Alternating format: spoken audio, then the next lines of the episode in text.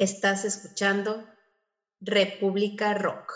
Hola amigos, estás escuchando República Rock y en el capítulo de hoy tenemos como invitados a nuestra primera banda de ska. Ellos son Tapa Group, banda originaria de la Ciudad de México, que cuenta ya con varios trabajos en estudio. Esta es una de las primeras bandas de ska jazz en México. Y hoy nos estarán acompañando Roots Córdoba, bajista fundador. También nos acompaña Manolo, baterista fundador. Y brevemente Daniel, tecladista fundador. Y ellos nos contarán sobre la fundación de la banda Tapa Group y su trayectoria. Y aprovecho para decirles que si quieres enviarnos algún mensaje o perteneces a una banda y te gustaría participar en República Rock, solo tienes que comunicarte a nuestra cuenta de correo desde la También puedes visitar nuestra página de Instagram República Rock Podcast y ahí podrás encontrar en nuestros contactos un catálogo bastante amplio de bandas de toda la gama del rock. Y por último te cuento que puedes reproducirnos en distintas plataformas como Anchor, Spotify, Google Podcast, Apple Music y Amazon Music. Y sin más que decir, comenzamos. República Rock. Hola amigos, estás escuchando República Rock y el día de hoy tenemos como invitados a nuestra primera banda de ska. Ellos son la banda Tapa Group. Y, nos acompañan Roots Córdoba en el contrabajo y nos, acompaña Manolo. ah, ok.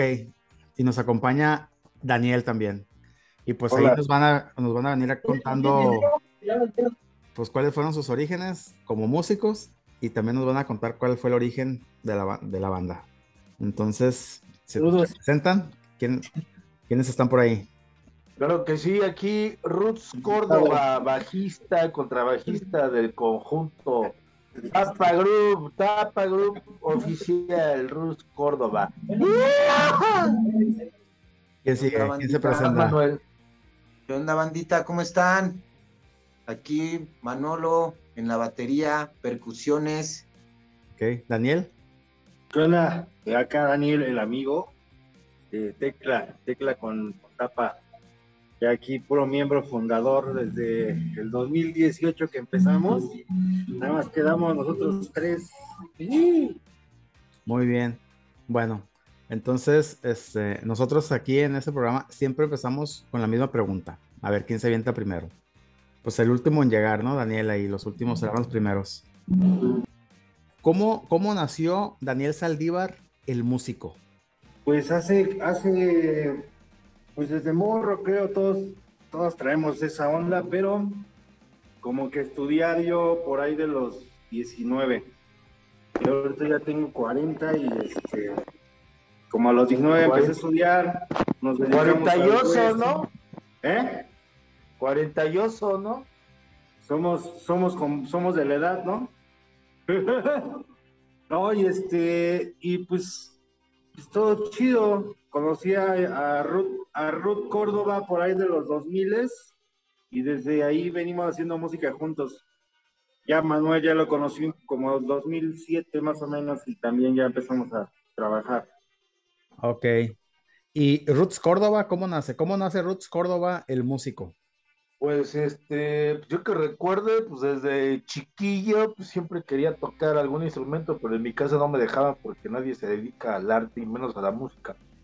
Pero ya que hasta como a los 16 empecé a ir a clases de guitarra ahí por este, acá en la ciudad donde está una avenida donde hay mujeres de la vida alegre en San Pablo, ahí había una casa de cultura de IMSS iba a clases de guitarra y pues yo bien gustoso porque iba martes, jueves y pues, antes de entrar a clase, taco de ojo, saliendo taco de ojo, ¿no? Entonces sí me eché unos seis meses y este, y tenía como, yo creo unos 16, 15, no recuerdo la neta muy bien como 16. Ya posterior, este, entré a estudiar bajo eléctrico a la, la famosísima Universidad de la Música G. Martel, que muchos la odian hoy día, ¿no? tuve maestros muy buenos de bajo eléctrico. Fueron mis únicos maestros de bajo eléctrico. De hecho, el bajista original de los de abajo, el que no me acuerdo su nombre, Coca, eh, fue mi maestro en la Martel, el de los de abajo, el Bruja, jazzista, bajista de jazz, de rock también fue mi maestro. Tuve de maestro a este Alejandro Mora, de jazzista, de chamán. Tuve como otros dos que no recuerdo, todos en un año, tuve cinco maestros fueron las únicas clases de bajo eléctrico. Posterior, pues ya este, pues, estuve tocando en banditas de punk. Yo tocaba punk, traía el pelo verdecito, ya sabes, pero punk hardcore tipo Specimen, síndrome del punk, herejía, cagada de perro, ¿no? No me gustaba ni el ska ni el reggae, pero curiosamente como yo creo este eh, justo estudiaba yo en bachilleres 3, tenía como yo creo unos 17, afuera del bacho vendían cassettes grabados, era cuando pues existía la piratería, ¿no? De cassettes grabados, y siempre que los viernes salía me compraba uno, todos tus muertos, ahí empecé a escuchar reggae, Cadillac, y en cada ocho días del Negu Gorriak, o sea, toda esta onda como World Beat, World Music, y en una de esas que vi uno que decía Scatalites, ¿no? Es, que es el disco de Scalowin. Y este, yo no conocía el ska tradicional, lo más cercano al ska que conocía era lo que decía Tijuana No, Mano Negra, este, lo que te digo, Negu Gorria, Cadillac, esos tintes de ska, ¿no? Pues no, no, no, no el original. Y compré ese cassette, llegué, lo puse acá en la casa, en el estéreo que era de mi hermana, y puta, pues me quedé impactado de que existía el ska. es más, no sé ni qué era, qué era ska, ¿no? Para mí yo no sé era el rock, y eso era por el 94, me parece, en 1994 más o menos, 95, y este, y ese disco, pues de Scatalites, puta, el, el se llama, instrumental, pues yo me quedé, puta, que hora canta, ¿no? Pero todo este lenguaje de los frascos de los metales me gustó un chingo, se lo enseñé a mis cuates punks. Ah, pues qué, eso, qué onda, está, está raro, está chido. Y este, ya empecé como a meterme más en toda esta onda de, esa música, comprando mis cassettes cada ocho días y me encontraba otro del Nebu Gorre, de todos sus muertos, Mano Negra, Tijuana, no, no este, y, y, seguí buscando de Scatalites, nunca encontré de Scatalites hasta tiempo después porque la música era más complicada de conseguirla, ¿no? Solo se encontraba pues en, estos puestecitos callejeros piratas acá de la ciudad. Y bueno, y que ni eran como tan piratas, eran autogestivos, no era banda que conseguía cassettes o discos y los grababa para sacarse un cambiecito. Y este, bueno, y empecé a escuchar mucha música de esta, eh, como world music, world beat, y, ya terminando de estudiar el bajo eléctrico, pues ya me empecé a clavar a tocar a bandas, más bien cobereábamos, ¿no? Cobereábamos eh, pues a estas bandas que te digo, y después entré a estudiar a la Escuela de Música de, de, Limba, de Bellas Artes, empecé, entré a estudiar el contrabajo, clásico, yo quería ser contrabajista clásico, pero tuve unas lesiones en las manos, ya no puedo tocar. Eh, clásico y de inmediato pues tuve que cambiar al área de jazz porque pues, ya no podía tocar con el arco la onda clásica. Bueno, pero paralelamente fui eh, conociendo pues, compañeros musicales, hicimos un proyectito ahí con el amigo Sato Saldívar de, de reggae, ahí por los 2000 y te repito, previo eso, pues ya sabes, banditas de covers, los 2000 y tuvimos una banda ahí de reggae, eh, Tierra Mojada, posterior a Tierra Mojada, y estuve participando con muchas bandas de reggae y de ska aquí de la ciudad, y bueno, y ya traía documentado mucho esta música que te digo, ¿no? Me empezó a gustar mucho toda la onda de, de fusionar el reggae con el ska, con el rock, mucha fusión, ¿no? Mucha fusión. Pero ya después de que pasé por varias bandas de esta onda, eh, te digo, pasé por muchas de las de reggae de, México y después este, coincidí con, con, el amigo y otros compañeros a hacer una banda de ska tradicional. Empezamos a cobrar a coberear Scatalites por el del, 2007, me parece, ahí en la Escuela Superior de Música y nos topamos varios músicos, estudiantes que nos gustaba el jazz en la escuela de jazz, pero también nos gustaba el ska, ¿no? El ska tradicional, porque ya ves que en el tradicional pues, se utiliza mucho la improvisación. Y este, y pues ya ahí fue cuando empezó Tapa Group en el 2008, ¿no? Pero así fue mi, a grandes rasgos así ha sido como mi historia eh, musical. Ah, mira, qué, qué, qué, interesante, ¿eh? Y acá este, Manolo, ¿cómo, ¿cómo nace Manolo el músico? Eh, Manolo el baterista, en este caso. ¿Qué onda, carnal? Eh, no, pues mira, yo realmente de lo que me acuerdo es de que siempre me latió seguir las, las baterías de la radio, de las pistas de morrito, ¿no? Ponía mis, mis cacerolas y botes y pues rompía las tapas y mi jefa pues, ya estaba hasta la madre de mí por, por esa acción. Y así fue que empezó el gusto por la batería. Ya después, como a los 15 años, ya me compraron una bataca de un compa de la prepa, ¿no? Ya sabes, no, que yo tengo una banda, voy a vender mi bataca y convencí a mi jefe que me la armara. Y otro de mis mejores amigos, el Adrián, que pues ese güey fue mi padrino musical, me invitó a una banda y ahí fue que yo empecé a tocar covers pues de fiestas, ¿no? Tocábamos en fiestas covers de rock nacional, los Race Against the Machine, Marilyn Manson, cuando nadie casi los escuchaba. Mi compa era muy underground, se iba al chopo, compraba sus cassettes y de ahí pues sacábamos rolas, tocábamos a The Cure, o sea, todo ese, ese show, ¿no? Del, de la onda fiestera rock and rollera. Y ya de ahí vendieron mi bataca porque pues, me empecé a ir por el rock, ¿no? Y me valió madre la escuela y me aferré, después volví a comprar yo una bataca que tenían abandonada ahí en unas escaleras, abajo de unas escaleras, y me compré otra bataca y ahí fue que ya me puse a estudiar. De hecho, ahí conocí al Roots, ahí en el Limba, ahí fue en la, en la 4, donde conocí a este carnalín ya de hace un chingo de años y este, y pues como que al principio no la cotorrábamos mucho, pero después pues ya fuimos agarrando onda, ¿no? Con unas cachorras que eran nuestras amantes, entonces pues nos íbamos a con ellas. Sí, es cierto. Y de ahí pues empezamos a hacer compas, pero pues realmente no tocábamos casi juntos, ¿no? Ya hasta Pura que peda. ya más bien era la, la fiesta, ¿no? Andar en la, peda y, ya hasta después el Roots me invita al Tapa Group y pues de ahí toda esta historia del, del Sky Reggae.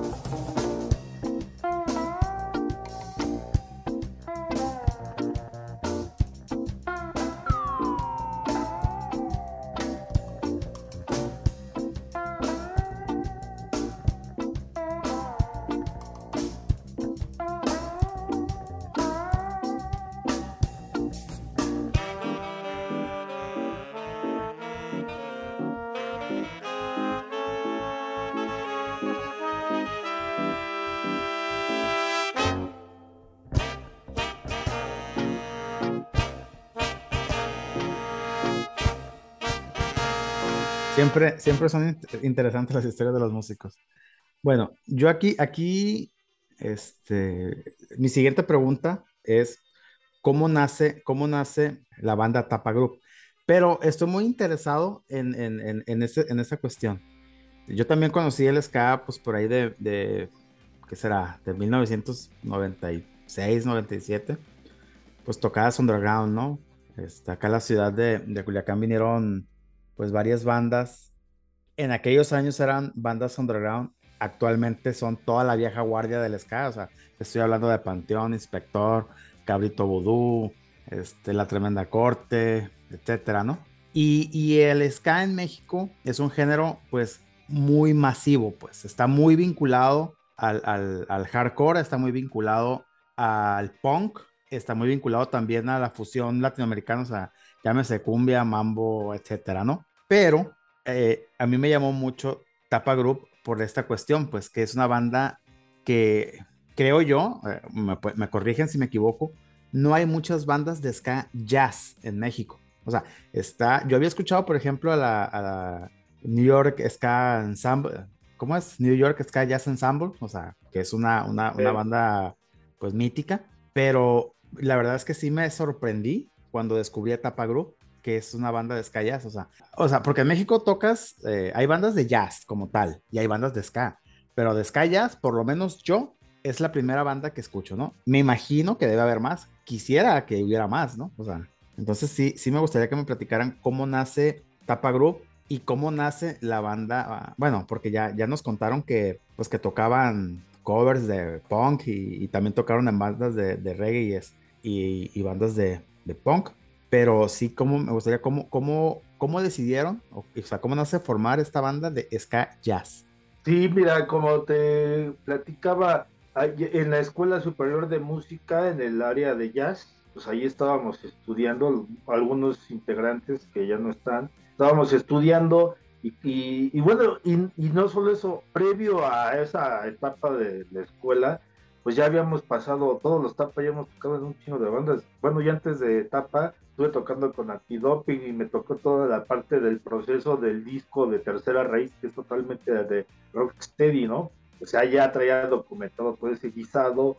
Manuel había tocado, creo que con este, los Unidob, el amigo, creo que amigo Sato, Daniel Nana Pancho, o sea, ya todos habíamos pasado por muchas bandas de la escena Scarregue y entonces cuando llegamos, nos coincidimos algunos en la superior, pues dijimos, queremos la, improvisación dentro del ska, porque ya era algo que ya traemos como en mente, entonces era como identificar quiénes podían estar en los ensambles, que empezó como taller, ¿no? Y empezamos a tocar los estándares de jazz que te enseñan en la escuela, que los estándares son las canciones que te enseñan para en las escuelas de jazz para, para aprender jazz. Entonces tocábamos esas en versión escala, hacíamos ritmo ska, así es como empezamos a, a trabajar esa fusión y, dijimos, no, ¿saben qué? Desde un inicio se fue la idea, vamos a hacer una banda de ska jazz, tocando puros temas de jazz en versión ska. De hecho, y, bueno, y hubo muchos músicos,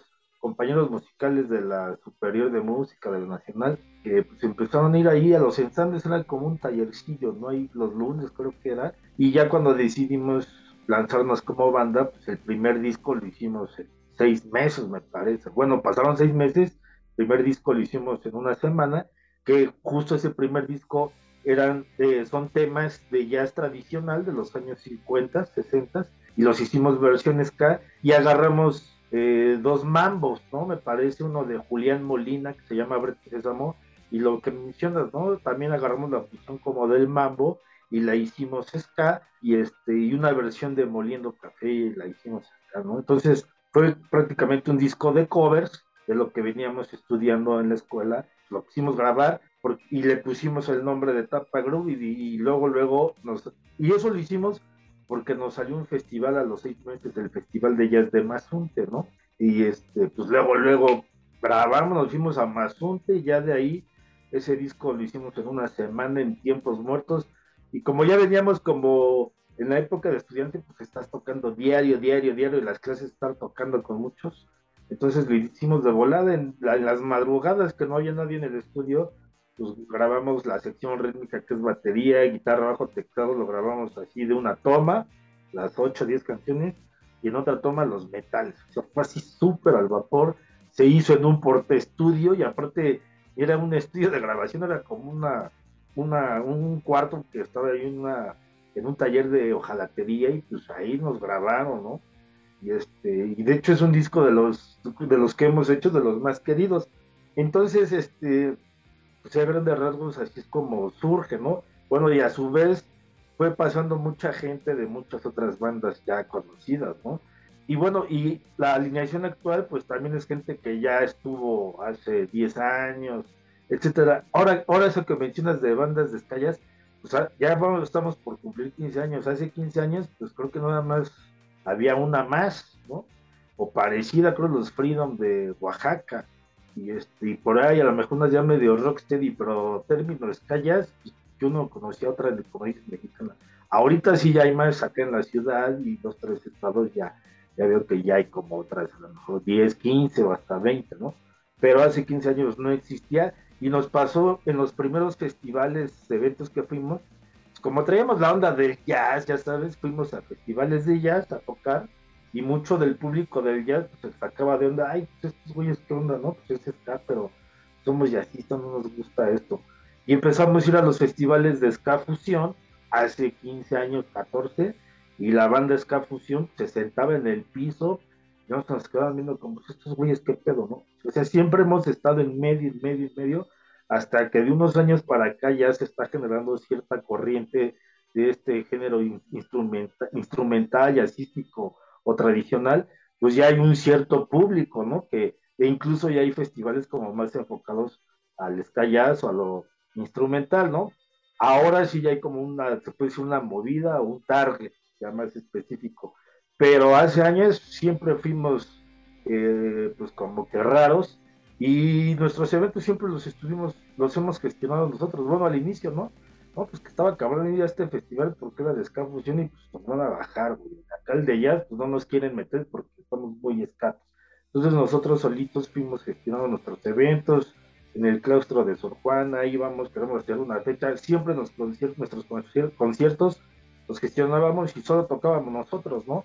En, la fonoteca y casi por lo menos los 10 primeros años, 8 años de etapa, así fueron, porque no había pues, a quién invitar del, corte instrumental, incluso hasta con bandas del salsa, mejor las invitábamos y, siempre estuvimos ahí como, bueno, ya hasta la fecha, pero hoy día ya creo que hay un target más definido, creo que esta corriente ska ya se está creciendo más y ya hay más bandas pero, ah, y otra cosa, eso también que mencionaste de las bandas eh, pioneras ahora del ska fusión, este, pues a nosotros nos tocó ver, yo iba a ver a la Matatena cuando la Matatena tocaba en los conciertos de punk de la ciudad, porque no había bandas de ska, ¿no? Yo era de los, de hecho también ahí conocí el ska porque yo me sentía punk, iba a estos toquines a la Alicia de punk y la Matatena cerraba, cabrón. Güey, ¿qué es esto, no? Y posterior el Panteón, que el Panteón le abría Matatena, este, secta, tremenda, todo eso, pues a mí me tocó vivir todo eso, yo era público, yo ni siquiera, yo todavía ni tocaba, ¿no? Entonces ya traía como todo eso documentado y ya este, lo fui canalizando conforme lo que vas escuchando de música, pues ya, ya, ya teníamos como definido qué queríamos hacer. Siempre fue el objetivo de Tata Group ser una banda de calles, por lo mismo, ¿no? Que curiosamente los iniciadores todos nos gusta un chingo de Scatalites y un chingo de improvisación y un chingo de instrumental y pues sí éramos bien contentos de hacer esta música, ¿no? Sobre todo coverear Scatalites, a mí me gustaba un chingo y, pues todavía me gusta, ¿no? Yo creo que es de mis bandas favoritas de ska. Bueno, este, pues vamos a tener que seguir la entrevista con, con Roots Córdoba, ya que, ya que pues, los otros integrantes no, no, no pudieron continuar, ¿no? Pero pues igual, este, pues está muy padre. Ahí debe estar el, ma Ahí está el ah, Manuel. ya apareció, ya apareció, ya apareció. Como es que como anda, como anda romanceando, pues tienen que apagar la cámara. Ok, bueno, entonces continuamos. Sí, aquí ando carnal. Ok, pues es que como tapa el micrófono y tapa la cámara, pues ya no sabemos si dirigirnos o no. Ok, pero bueno, este, entonces eh, la, la, misma pregunta dirigida para Manolo, o sea, ¿cómo, cómo nace este, desde su perspectiva, el, proyecto de, de Tapa Group? realmente para mí pues fue algo así totalmente bien inocente, ¿no? Nunca realmente pues pensé que la banda Tapa Group creciera como hasta ahora, o sea, aguantar 15 años, la neta, ni por la mente nos pasaba, o sea, andábamos en otras ondas totalmente, más chavos, la, la, la, el hambre de tocar, o sea, de, de compartir, de, pues no pensábamos muchas cosas, ¿no? No pensábamos a lo mejor, a lo mejor ni en hacer rolas originales, o sea, todo era muy, como lo dice el Roots, o sea, todo era un taller, era así como parte de una enseñanza.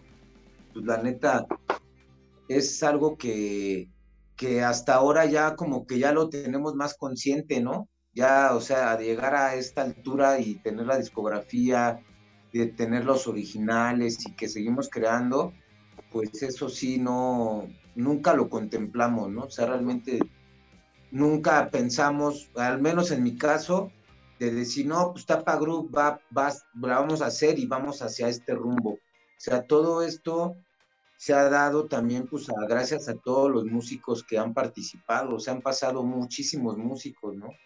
De Batacos, pues, han pasado tres Batacos. O sea, yo empecé en la percusión, después la batería, pues, a veces no iban a los ensayos, otros agarraron otros caminos y pues llegué ahora sí que a la batería, ¿no? Y ahorita, este, pues le tuve que chingar también porque, pues la banda también te exige, ¿no? O sea, no son músicos que digan, ah, o sea, también, pues yo me di cuenta que también había una exigencia musical y gracias a eso creo que hemos crecido y se ve reflejado en nuestro sonido, nuestra forma ahora de componer, pues ha cambiado mucho, o sea, ya ahora, antes componíamos mucho colectivamente, ahorita pues ya cada quien compone temas, ¿no? O sea, porque pues ya tenemos otras bases, ya otras, otros estudios, entonces eso te da la pauta de decir, ¿sabes qué? Yo ya traigo esta rola,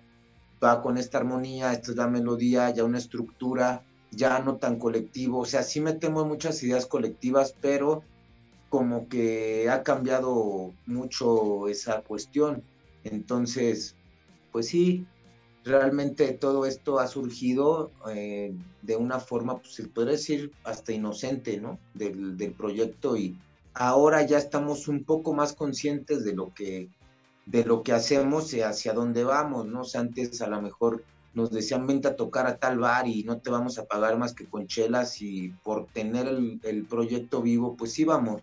Y ahora sí ya nos enfocamos más ya una cuestión más de producción, de de cuidar detalles, de decir, bueno, pues ya vamos este, sobre qué línea vamos, queremos tocar ya en otros escenarios, o sea, ya queremos dar otros tipos de pasos, ¿no? O sea, creo que eso es algo normal y que todas las bandas pues, se les va dando con el tiempo, porque no, nosotros pues no tenemos, somos una banda independiente y aprender eso en el camino, pues también es, está, está, pesado, porque no es lo mismo a lo mejor tener un manager, un productor que te diga, sabes que vamos por aquí, vamos por allá. Y la banda Tapa Group, pues creo que se ha abierto camino por sí solo y su trabajo yo creo que es el que le ha dado todas esas vertientes y todos esos escenarios que hemos tocado ha sido gracias a, pues, estar trabajando y estar, como se dice, estar chingándole, ¿no? Porque no, no ha sido fácil, hasta en el equipo, nuestro equipo, pues no tocamos con el mismo equipo que a lo mejor cuando empezamos, ¿no? O sea, ya tenemos, buscamos ya un sonido, ya decimos, no, pues ahora ya quiero un sonido más fino, ¿no? Más, más, este, trabajado, o sea, todo eso te lo da, este, el camino, ¿no? Hasta el disco, como lo estamos haciendo ahora, es muy distinto de cómo los otros discos hemos hecho y eso habla de que estamos llegando a, una meta, una, no sé si una madurez, pero sí a una meta que creo que es este, pues hacer las cosas de la mejor manera. Sin llorar, Manuel. muy interesante, muy interesante. Eh, pues mira, yo las, bueno, antes, ya para cerrar eso, me gustaría que me contaran sobre el, el nombre de la banda, Tapa Group. Porque ahí leí algo ahí en Twitter, pero quisiera que ustedes me lo contaran. Eh, pues sí, justo uno de los fundadores de Tapa Group, Paquito Gómez, es de Oaxaca. bueno, ahorita ya no está con la banda, él es saxofonista de músicos de José y de varias bandas.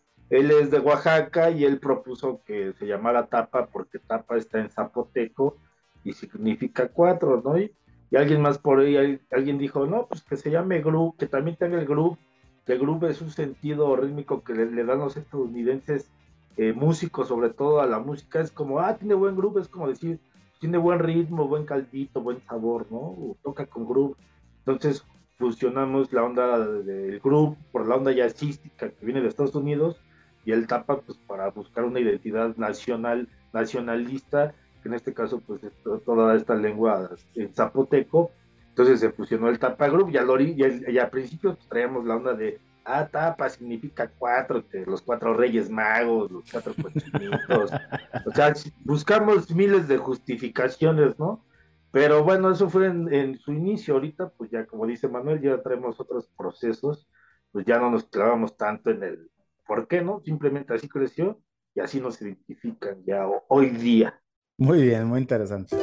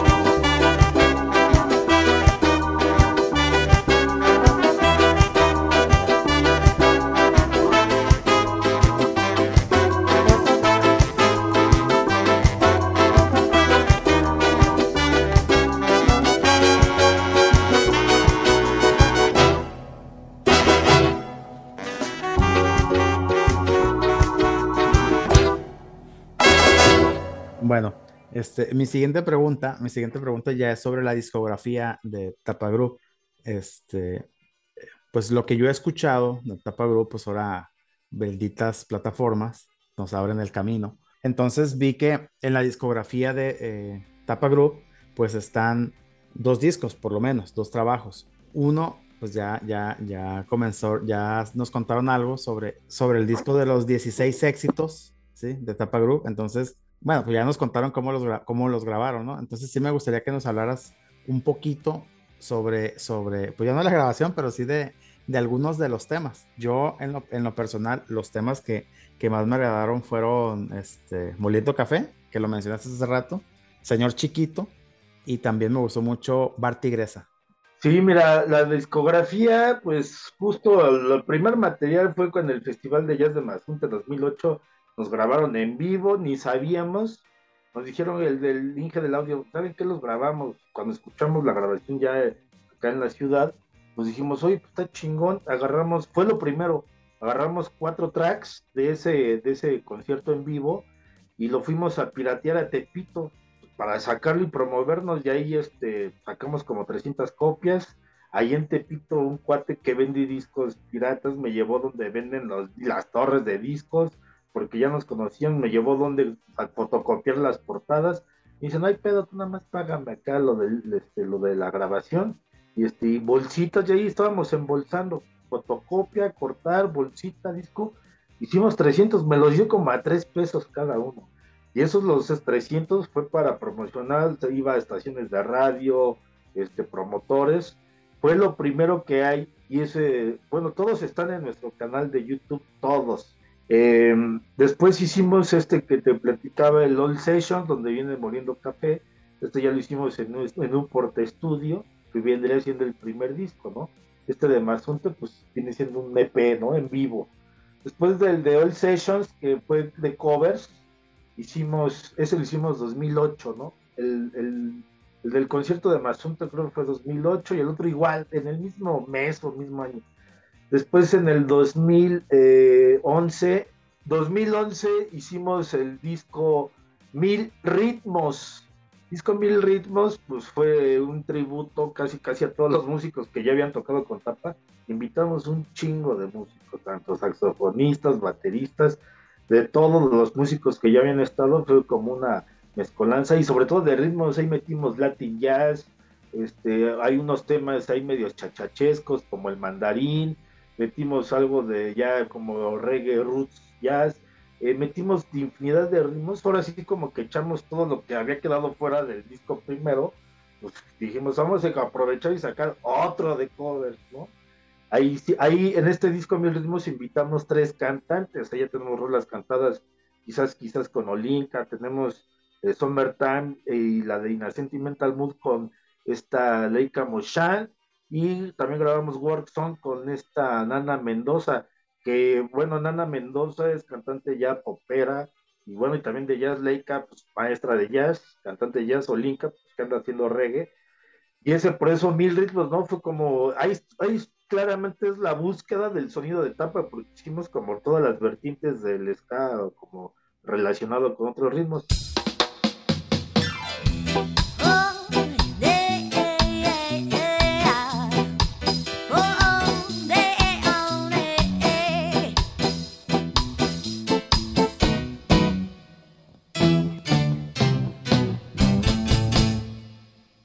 Que te pregunto qué, cómo, cuándo y dónde, siempre me respondes, quizás, quizás, quizás.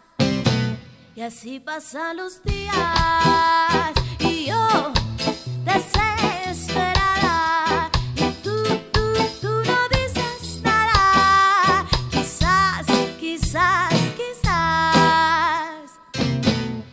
Estás perdiendo el tiempo pensando, pensando. Por lo que más tú quieras, dime hasta cuándo, hasta cuándo. Y así pasan los días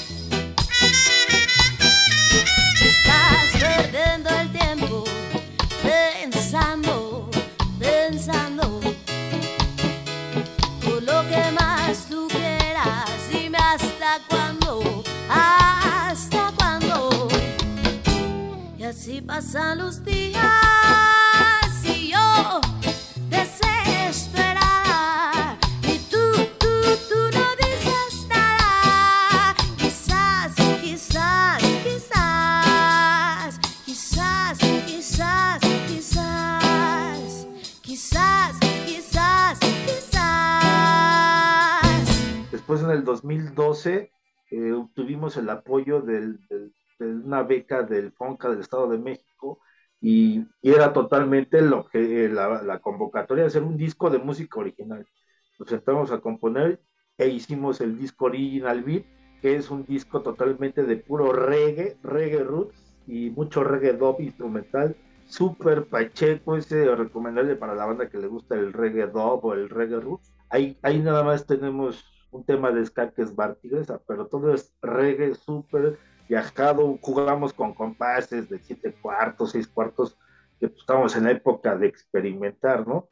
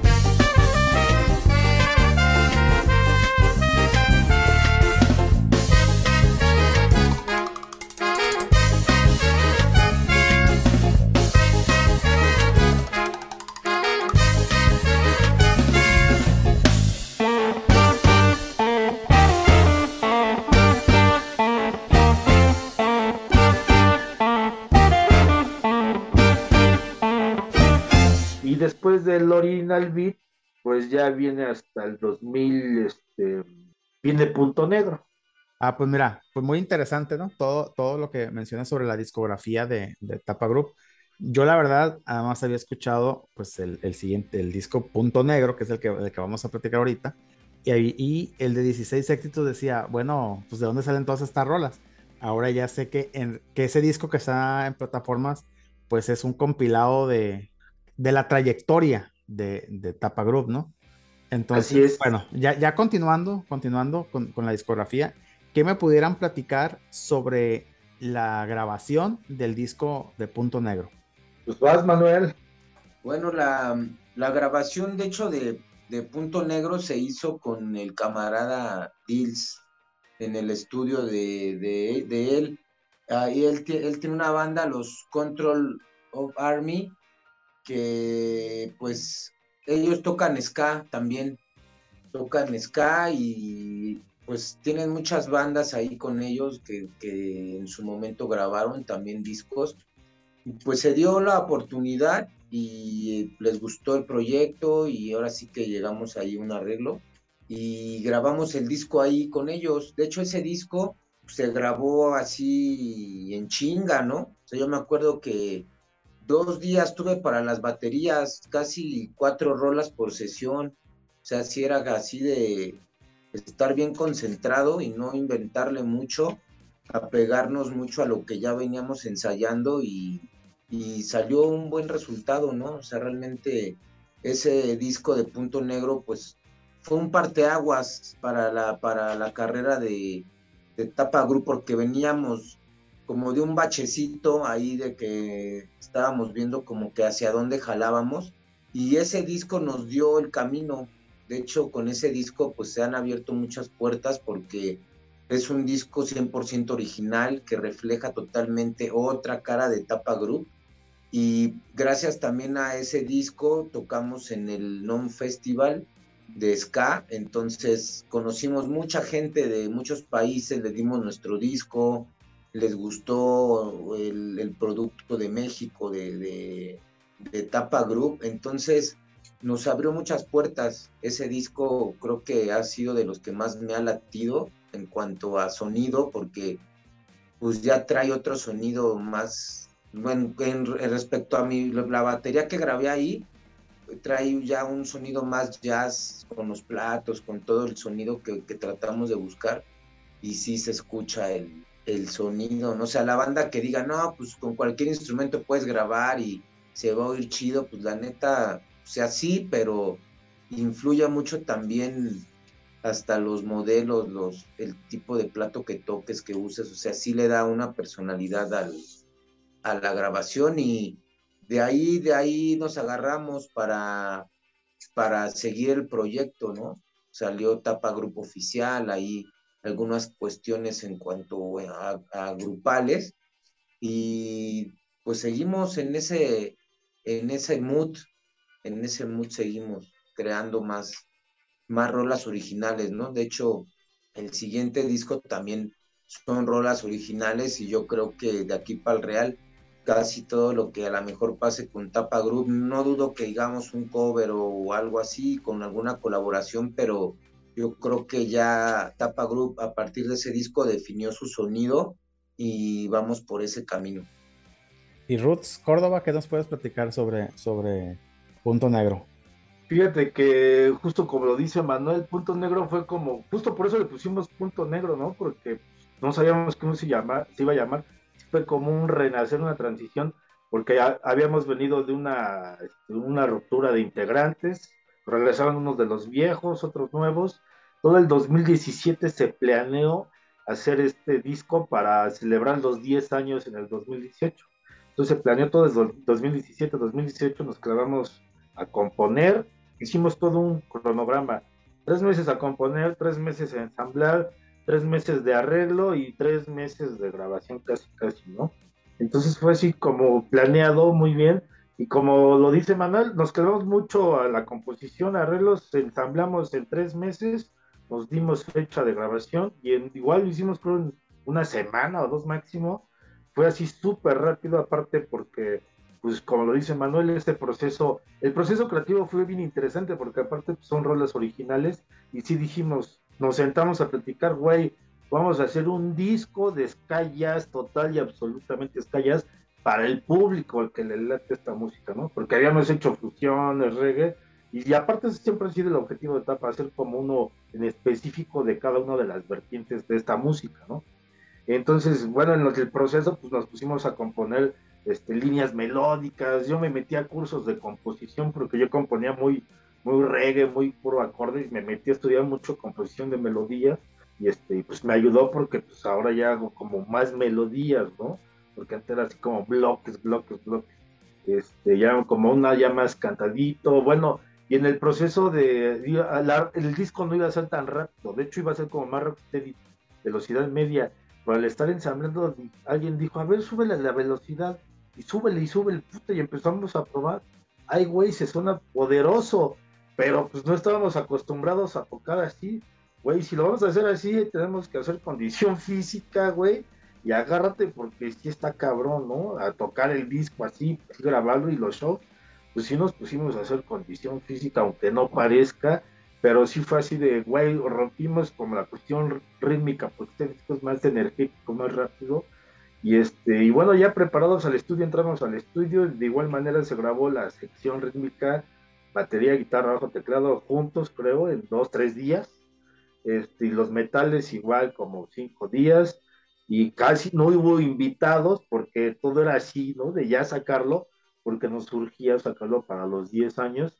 Y bueno, y aparte lo grabamos en el estudio de Out of Control Records, que menciona Manuel, que es un estudio especializado en grabar bandas de ska. Creo nada más graban bandas de ska. Entonces el ingeniero de audio pues ya sabe cómo debe sonar una bataca ska, un skanking, una tecla. Y le dijimos, güey, pues lo que queremos hacer contigo porque ustedes ya traen el sonido, para no estarnos peleando con un ingeniero que pues, es metalero o lo toco, que trae otros referentes, ¿no? Y este, y sí, de volada, pues ya ellos ya saben qué moverle para que suene. Y ya este, en la onda de la mezcla también fue interesante porque somos banda instrumental, como 10 instrumentos se grabaron, y entonces pues, de repente así había como una masa, le dije, no, pues le tuvimos que hacer un mapita al ingeniero, ah, pues quiero que se escuche de un lado el saxofón, en medio el trombón, así como un abanico, ¿no? Por eso cuando le escuchas, de repente es como que envolvente, ¿no? porque sí los acomodamos los instrumentos así de esta manera. Eso también nos, eso fue lo, de lo que fuimos aprendiendo en producciones anteriores, ¿no? Que sí se debe manejar mucho los paneos, las alturas de cada instrumento para que genere un sonido en específico y después la masterización también fue bien importante porque le dio el punch que trae el disco, ¿no? Y, este, y pues quedamos muy contentos de hacer ese disco y como lo menciona Manuel, eh, después de ese proceso de grabarlo, pues también buscamos como un diseñador, un artista para la portada y el disco en físico, ¿no? Que es totalmente, con el logo de Tapa Group también nos lo, nos hicieron, el que ahora manejamos, todo así para marcar un, antes y un después, la cuestión visual del logo, el diseño del disco, se llamó Punto Negro, porque estábamos, no sabíamos que se iba a llamar Punto Negro, ya está en el proceso de grabación, ah, pues hay que ponerle punto negro, ¿no? Porque era como de volver al origen y partir y, otra vez crecer, despegar. Y este, y como lo dice Manuel, pues también el disco nos abrió un chingo de puertas a nivel internacional. Mucha banda internacional nos ha pedido la discografía en físico, se las hemos mandado por correos de México y este y nos han hecho reportajes también en países como Polonia, en Rusia, este, ni recuerdo, pero son muchos países europeos y también latinoamericanos, bandas, hermanos. En Reino Unido hay unas estaciones que también nos programan y, o sea, como ese disco nos abrió la puerta así a nivel internacional y este y sí estamos bien gustosos porque antes de Punto Negro, pues internacionalmente conocimos a esta, ¿cómo se llama? Begoña de España, porque hicimos Backing Bang, por eso es otra historia. Y este, y bueno, y a partir del Punto Negro, pues también mucha gente del público ska que, que a lo mejor no nos entendía, pues nos volteó a ver y ahora ya nos sigue, ¿no? Por hacer un disco más como dedicado a las calles, aunque trae ligeras fusiones, ¿no? En unas metimos, metimos compases de blues, partes este, ahí como de medio latinosas, porque el Manuel es, le gusta tocar mucha africanía, Manolo, y este, bueno, y aparte también el sonido de, del punto negro se debe a los músicos que están, ¿no? O sea, la conjunción. Por ejemplo, el guitarrista Diego es totalmente jazzista, este cabrón es jazzista desde niño y toca jazz, jazz, y es así como un mozartcito, ese güey toca chingón jazz. El Manuel, pues, de ser percusionista, se aplicó a la bataca y se metió a estudiar el sonido de los ritmos jamaicanos y pues ya le da ese sonido. Aparte, como ya tenemos tiempo tocando, por lo menos el tecla, guitarra, batería y yo bajo, pues ya nos entendemos, ¿no? Ya nada más de voltearnos a ver, es más, ya ni vernos, nada más si escuchamos quién hace algo, pues ya sabemos por dónde ir, ¿no? Ya no nos encimamos como a lo mejor hace años. Los metales también, los que se escogieron para el punto negro, que son los que siguen, bueno, algunos ya no, que ya corrimos, y este, también esos metales traen el sonido, está el Pikachu en el sax alto, que estuvo en la primera, en el segundo disco de tapa, se fue, regresó, y este, y este cuate pues, trae un sonido así bien energético, medio atascadón, de mucha escala pentatónica. Está Néstor, sax, tenor, que él tiene, trae un sonido muy jazzístico. Él, está clavado en la armonía jazz, y él sí busca siempre en sus solos que suene a jazz, ¿no? A diferencia del otro, que es como más rocker. Tenemos a Julio Trombón, que también está muy tirado a la onda clásica y algo rocker, o sea, la conjunción, grabó un flautista, Pueblo López, él estudió, él se de, toda su vida estuvo tocando son cubano, nunca había tocado ska, aquí él aprendió y este y él grabó la flauta, ¿no? Que era la primera vez que tocaba ska y este, ¿quién más? Pues creo que fuimos todos, pero eh, en realidad pues este gustosos de ese disco porque fue el parteaguas para todo lo que estamos haciendo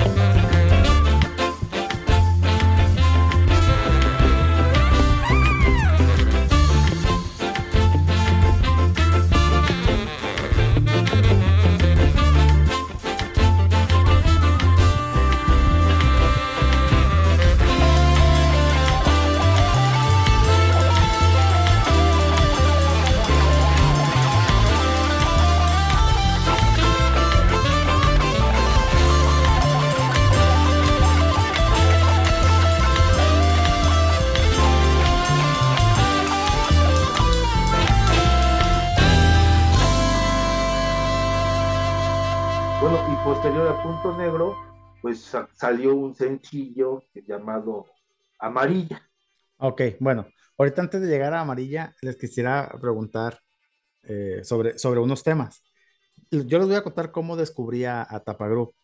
Yo estaba escuchando otro podcast sobre ska precisamente, y, pero tocan bandas eh, internacionales, pero sí está un poco eh, dirigido o está un poco como hacia, cargado hacia el jazz internacional. Y pues tocó una banda, tocó otra, tocó otra. Y los iban mencionando. Ahí fue donde, donde dije- y tocó pues esta banda. Tocó a estos, estos son Tapa Group de México y traen estas rolas. Y la primera rola que yo escuché de, de Tapa Group es este, fue Melódico. Fue la rola de Melódico. Entonces, no sé si me, que si me pudieran platicar algo sobre, sobre esta rola. Bueno, Manuel sí, es el compositor. Qué de bueno. hecho, Melódico, pues sí, como dice el Ruch, es una composición mía. Y pues esa rola, cuando yo la pensé, fue así como que pensé en algo muy cantinero, ¿no? O sea, algo muy nostálgico, algo así que me remontara así, pues así el pedo de la nostalgia del, del borracho, ¿no? Ya sabes. O sea, el, el- el beat era muy lento, de hecho se subió el, el tiempo de esa rola, pero sí, o sea, ya cuando llegué con la idea, ya estaba muy clara la idea de, de lo que era la, la canción de Melódico.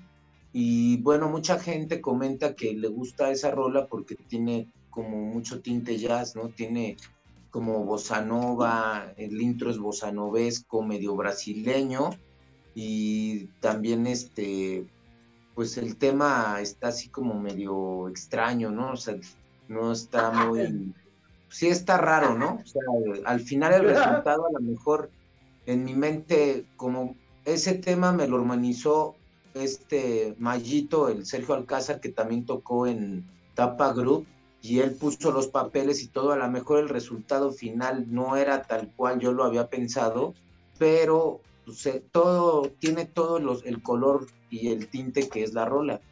Entonces, de hecho es una fusión, trae ritmos brasileños, trae bossa nova, trae, trae samba al principio, y el ska, ¿no? Que no, que no puede faltar y una influencia mucho de Scatalites en cuanto a su parte de metales que hace pregunta-respuesta. Entonces hay una parte que sería como el tema B que pensé en la pregunta y respuesta, de hecho influenciado por los Scatalites, ¿no? Que también pues es una banda que nos ha marcado, que también ha estado Tapa Group en sus conciertos, así como nombraste a, a Sky Jazz Ensemble, también Tapa Group pues le ha abierto sus conciertos acá en México y ha sido un honor nosotros estar en esos escenarios porque pues bandas que a lo mejor nunca en la vida pensamos que íbamos a alternar con ellos y de repente abrirles un toquín, pues eso ha sido muy satisfactorio, ¿no? Y de ahí viene el melódico, de hecho. Y el título de la canción, yo no se lo puse, pero lo agarré Ah, de, un apodo que me habían puesto, ¿no? Porque a mí me, me decían melódico los, los amigos de una, de una exnovia que tuve, le decían, no, vas a ir con el melódico, ¿no? Entonces, de ahí viene, de ahí viene esa, esa, esa, ese nombre porque a ella le gustaba tocar la melódica, entonces yo luego le daba clases de, de, de melodi- de- de- de melódica y pues le decían sus compas, ah, ya te vas a ir a ver al melódico, ¿no? Y pues de ahí le puse el nombre, básicamente, de cosas que son cosas cotidianas, ¿no? No hay que buscarle mucho, o sea, la vida es simple, ¿no? Y, y están ahí, la música está en todo momento y nada más hay como que agarrarla porque pues está ahí en el, en el universo. Ahora sí como diría el, el maestro Marley, ¿no? La, la, hay una mística flotando en el aire y pues ahí está todo. Y Roots Córdoba, ¿qué nos puedes platicar de esta rola? De... Pues estuvo cagado porque esa rola fue la última que llegó al disco, de hecho no iba a estar y ya llegó el manual, tengo esta rola, pues así, vamos a probarla, ¿no? Siempre que se propone una rola, pues se lleva las partituras y así, pues el Manuel, pues es percusionista y pues, su forma de composición, pues más, más, enfocado a lo rítmico. Ya cuando sonamos, ah, cabrón, pues está bien raro, güey, no lo entendemos, güey. Aquí, este, pues quítale esto. Y ese güey, no, no, que es así. O sea, se aferró a lo que, es, que él, a lo que él se imaginó, pero chido porque el resultado pues, quedó poca madre. O sea, para empezar, pues ahí como en la onda de la armonía, la teoría, pues como casi todos somos de escuela, así de, no mames, esto no está bien, pues ya este, lo tocamos, lo fuimos ensamblando, ah, pues sí trae onda, como decía Manuel, pues era como más voz a ritmo medianón, pues vamos a subir la velocidad porque si no va a estar de la chingada, y entonces le subimos la velocidad, entonces la línea del bajo me dice el Manuel, es que quiero que el bajo haga esto, bueno, pues yo seguí indicaciones y le fui explorando la armonía porque armónicamente está difícil la canción, o sea, es como, no es, no, no es algo normal o común, y de ahí pues le empezamos a cargar la pila al Manuel de que este güey está adelantado a su época, es como un pinche Ornette Coleman del jazz que no lo, nadie lo quería al inicio y en un futuro las rolas de este güey va a ser un hitazo porque está adelantado a su época, ¿no? Y en las del nuevo disco pasa lo mismo. Y este, pero sí, el resultado, apenas estaba escuchando el punto negro en mi auto hace como 15 días, no lo escucho desde no sé cuándo, ¿no? También acá hasta la madre de él. Y dije, ah, pues puse el disco en mi auto y dije, güey, pues esa rola está chingona, güey. Hasta me suena a Mauricio Garcés, una onda así de película cotorra. Y, ¿no? Y queda toda madre ahora que nos platicas, pues que la descubriste, nos descubriste por esa canción. Pues está de huevísimos, ¿no? Pero la experiencia fue así cagadísima de risa de todos porque nadie le entendía y este, pero ya a su vez el Manuel pues aferró a su composición y el resultado pues está poca madre porque es una rola para mí, a lo mejor porque tengo otra visión, pero está bizarra, pero ya en su totalidad pues güey, está, está rara, está bizarra, ¿no? Sí está adelantado a su época este güey, así, tal cual.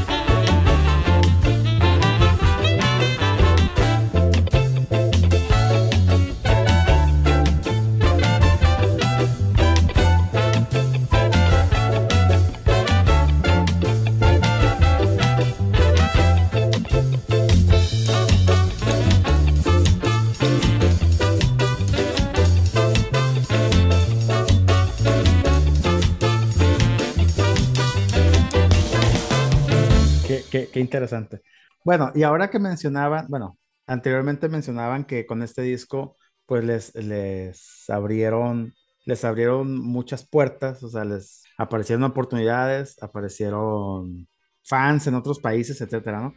Eh, cuando yo descubrí este, este disco, que lo empecé a buscar en Google a ver qué, qué, qué, qué tenía, pues también descubrí que tuvo muy buenas críticas internacionales, ¿sí? O sea, y dije, ah, pues qué, chingón, ¿no? Que, que, que, que haya bandas destacándose de esta forma. Bueno, entonces ahora sí, ya, ya pues que comentamos un poco sobre el disco de Punto Negro, ahora sí ya al siguiente trabajo, porque ahora se usa que las bandas o los cantantes empiecen a subir sencillos, formato que a mí en lo personal pues no me gusta. Entonces, ahora sí que me pueden, que me pueden platicar sobre el sencillo de Amarilla. Fíjate que Amarilla es una colaboración porque este, nos contactó un compositor de Tabasco, el Serinosa, que él este, pues, le gusta componer de todos los géneros, y un día nos contactó, este, igual por redes, oye, pues es que yo también hago música ska, rocksteady, pero acá no hay músicos que toquen esto, no quieren grabar unas de mis canciones, nosotros, pues chale, digo, a ver, mándame una. Y de hecho en Punto Negro viene una de Serinosa que le hicimos en colaboración. Él me mandó su maqueta en MIDI, pues yo la arreglé, hice partituras. Es la que se llama Tugurio, esa es de Serinosa. Y después me mandó otra que también, pues sí me la tío, pues hay que hacer otra, va. Y me mandó amarilla, igual maqueta en MIDI, que era igual un ska como más rapidón y este y aquí utilizamos el, ritmo burro, ¿no? que es otro ritmo de batería en la música jamaicana, que este, se usa mucho entre el ska y el reggae.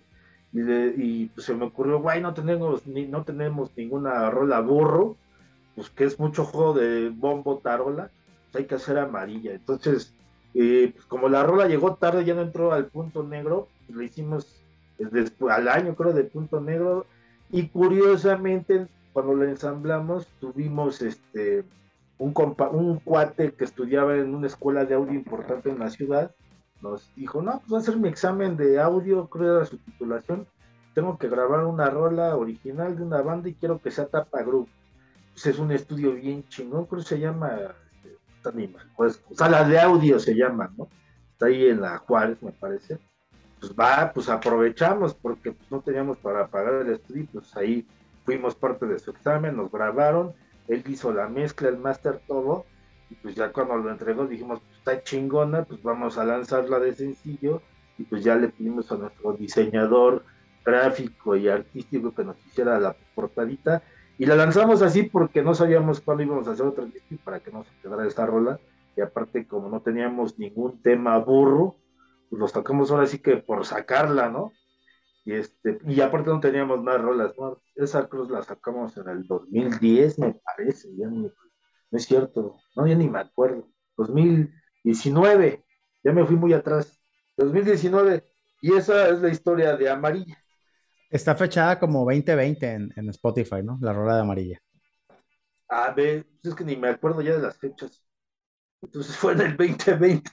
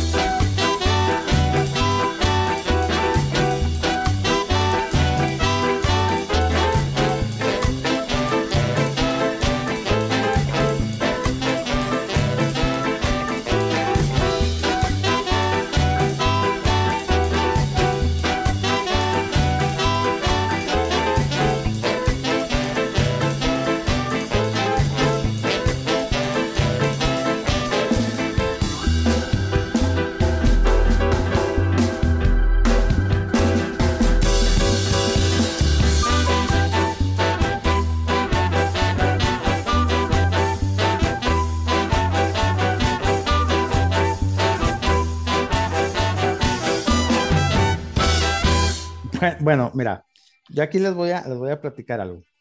Cuando, des- otra vez, ¿no? Voy a volver al tema de cuando descubrí Tapa Group.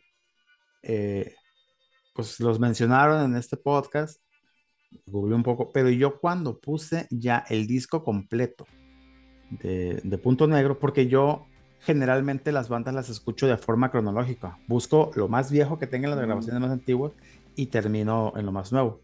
Entonces primero escuché los 16 éxitos en, en- en- cuando descubrí Tapa Group y cuando escuché ya el disco como tal de Tapa Group, o sea, Punto Negro, pues la, la rola con la que abre, que es la que les iba, con esta quería cerrar, pero que es la de Checkout, pero me dicen que, que pues el, el- el autor ya no está. La verdad es que esta rola me voló la cabeza, ¿eh? O sea, yo cuando la escuché, cuando puse el disco yo, eh, en el carro y abrió con Checkout, dije, ¿qué es esto? O sea, me voló la cabeza esa rola, ¿eh? O sea, a este Iván, pues la verdad es que felicítenlo porque te puedo decir que pues, es mi rola favorita de Tapa Group. O sea, así tal cual fue un batazo en la cabeza esa, esa, esa rola. Entonces, sí me gustaría que me platicaran pues sobre esa rola, ¿no? Aunque, aunque el, el, músico, este, el, el, autor ya no esté, ya no sea parte de la banda. Ahí me lo mandan felicitar ese güey. Sí, este, fíjate que con Iván Pérez, eh, bueno, ya de que se salió de etapa, ya lanzó su proyecto solista y seguimos trabajando con él. O sea, yo toco el bajo en su proyecto solista porque ahora ya se, ya canta, ya hace mucho reggae acá de este, como hip hop. Pero en cuanto a la rola, pues él llegó con sus propuestas, check out. Él es una de sus rolas, igual que ahí tenía almacenadas, y dice que tiene muchas. Ya igual este, la, era, no, era, no era tan rápida, ¿no? Porque de hecho él la toca en su, en su proyecto más lentona. Y pues como ya traemos la onda de punto negro va a ser así, ¿no? Más tendidón. Pues ahí le fuimos subiendo la velocidad, velocidad, hasta que el Manuel ya no aguantara en la bataca, porque se le cansaba el caballo, pues hasta donde aguantes, güey. Entonces, este, pues vimos que agarró mucho power, súper poderosa, pero lo que hicimos nada más fue subirle la velocidad, porque no era tan rápida, y cuando vimos, ah, cabrón. Entonces, este, le digo, Iván Pérez ya no está, pero curiosamente, pues seguimos trabajando, ¿no? En su proyecto, e incluso hasta Manuel creo que lo invitó a otra banda a grabar unos metales. Seguimos trabajando juntos, pero ya no está en tapa, ¿no? Así debiera de ser todas las bandas. Bueno, nosotros como fans pensamos que, que todas las bandas este, se conocen y todas se la llevan bien, cosa que está muy lejos de la realidad, ¿no? Por lo que me han contado y por lo que yo he visto también. O sea, pues hay bandas hermanas, pero también hay bandas rivales y también bandas, pues a lo mejor no bandas, pero sí músicos, pues mala onda, ¿no? Y, y qué, bueno que, que se lleven bien y puedan seguir trabajando con miembros o con exmiembros de la banda, pues en sus, en sus proyectos. Pues mira, yo en lo personal, siempre lo digo, me la paso poca madre yo en este tipo de entrevistas, este, en ese tipo de charlas con, con los músicos, descubriendo la historia de, del, del, rock, del ska, bueno, del ska porque esta es la primera banda de ska que, que está aquí en, en, República Rock. Entonces, ya para cerrar, sí nos gustaría que nos platicaran cuáles son los proyectos que vienen a corto y mediano plazo para, para Tapa qué es lo que viene, cuáles son los nuevos, los nuevos proyectos o nuevas grabaciones o giras, este, etcétera, etcétera. Bueno, ahorita de entrada, qué bueno que, que, tocas ese tema, es de que vamos a tocar, esta es una invitación para todos, vamos a tocar en el Festival Quimera, en eh, Metepec, en Toluca, que creo que es en el mero centro de Metepec, ahí va a estar sonando Tapa Group, eh, pues ahora sí que el punto negro, de hecho, los temas que vamos a tocar pues son punto negro y hay uno que otro temita nuevo que va a venir en el nuevo disco. Eh, a largo plazo, pues ahorita estamos este, preparando nuevo material. Estamos, este, ya tenemos ahí unas rolas grabadas, ya tenemos tres, tres este, bases. De hecho, la, la, invitada Olinka, también invitamos a Mitze Maíz, invitamos a Pepe Grela de Antidoping, de este invitamos también a los de Chuchamama. Entonces, este ahorita este disco pues lo queremos preparar con puros invitados, así del, de escena reggae. y todavía se está gestando. Eso es pues a largo plazo porque como te comento vamos con tres temas apenas y entonces pues va para larguito, ¿no? Y estamos preparando este disco pues muy, minuciosamente, vamos a, a, pasos cortos pero firmes, o sea, está muy, muy trabajado todo lo que es la música, la, la, los arreglos, o sea, hemos grabado hasta tres, cuatro veces las bases, las baterías, los bajos, invitamos a las cantantes hasta dos veces a que graben, entonces creo que va a ser un material que también va a estar fuerte, pues es eso, ¿no? Y esperar el lanzamiento de nuevos festivales para poder presentarlos. También vamos a estar con Secretaría de Cultura de la Ciudad de México, que metimos el proyecto también y nos seleccionaron para participar en varios conciertos que hacen en, en varias alcaldías de la Ciudad de México. Y vamos a tener conciertos ahí con ellos.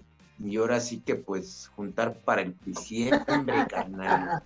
Y Ruth Córdoba, ¿qué nos puedes platicar ya para, para cerrar el, el, programa? Pues justo lo que menciona Manuel, pues estamos trabajando en la nueva producción discográfica que se va a llamar Somos Novios. Este disco está pensado, le vamos a dar un giro, te decía, cada disco va a ser otra cosa. Y pues ya como muchos ya lo saben, iba a ser sorpresa. Próximo año cumplimos 15 años y lo vamos, vamos a lanzar este disco para festejar los 15 años pero va a ser un disco de reggae lovers. Todo el disco va a ser con cantantes de la escena de reggae. Ya grabó el cantante de Antidoping, ya grabó Linka, ya grabó Mix en Maíz, eh, Chuchamama, va a grabar este Richard de Nognes, Chava de Ganja.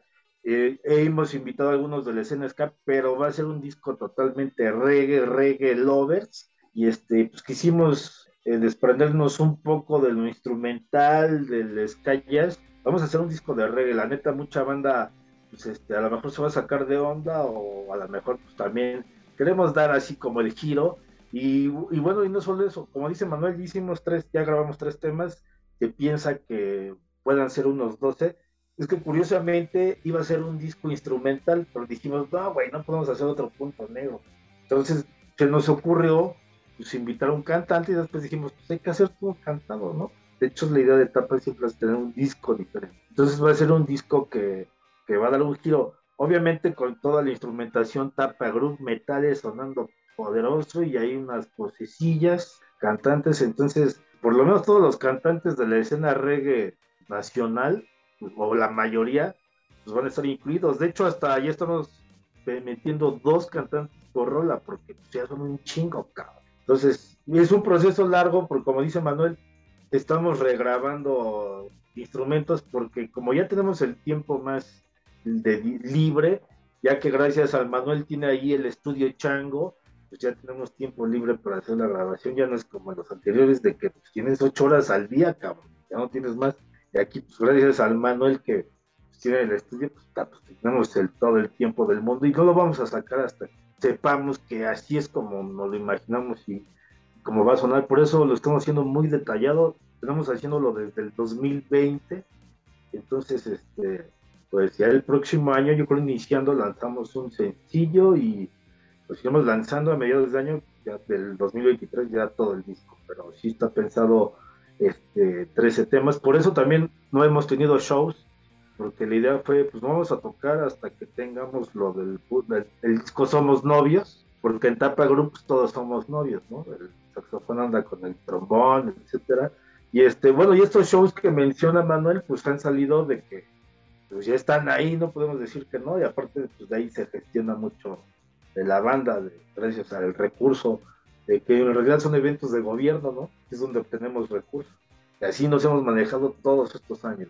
Entonces, este, pues es lo que está ahorita. Y bueno, y sobre todo, pues lo, que venimos buscando a partir del punto negro, internacionalizar a Tapa Ese es el objetivo, mandar material a difusoras, este, medios. Ese es el objetivo de Tapa Group, internacionalizarnos, porque ese a lo mejor es un, un, plan a un poco largo plazo, pero sí la idea es aventarnos un tour en las Europas. A lo mejor en dos, tres años, pero ese es, son ahorita los planes de Tapa Group. Pues qué interesante. De hecho, yo este, los voy a comprometer a ver si eh, en un futuro eh, nos animamos a, a- a tocar todo el disco y a irlo comentando, ¿no? Porque la verdad, si, si tienes a, Ah. a todos los, los vocalistas de, de la escena reggae en México, o a, pues, a los más chidos por lo menos, yo espero y que sea un disco pues bastante chingón, ¿no? Ya, ya me estoy quemando por escucharlo, ¿no? Pues bueno, amigos, esto fue este, República Rock. Ellos fueron Roots Córdoba y Manolo. Y esta fue Tapa Group. Estás escuchando República Rock.